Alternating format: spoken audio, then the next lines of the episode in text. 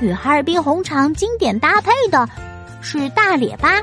列巴在俄语里是面包的意思，因为这种面包个头非常大，和锅盖差不多了，所以就在名字前又加上了一个大字，变成了大列巴。大列巴要经过三次工艺生产，再加上啤酒花经过木头烘烤的面包，外硬内软，散发着面香、酒香、果木香、乳酸香，真的是好吃的不得了。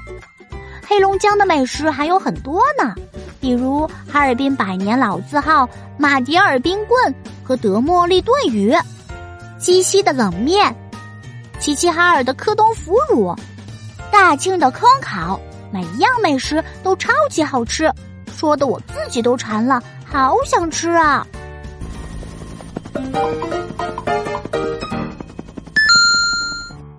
吃饱了，我们的脚步更不能停了。要说黑龙江什么最好玩，那一定是赏冰灯、玩冰雪喽。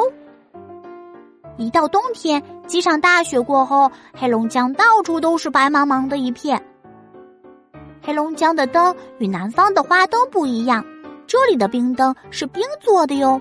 每年冬季，这里都要举行大型的冰雕比赛，人们会把大块的冰块组成各式各样的造型，五彩缤纷的灯就藏在晶莹剔透的冰中。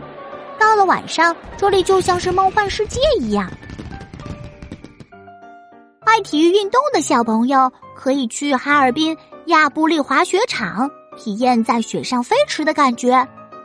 爱度假的小朋友还可以到牡丹江市的雪乡，在冬天，那里的小房子上全是像棉花糖一样厚厚的积雪，就像是童话世界，好想在里面住上一个冬天啊！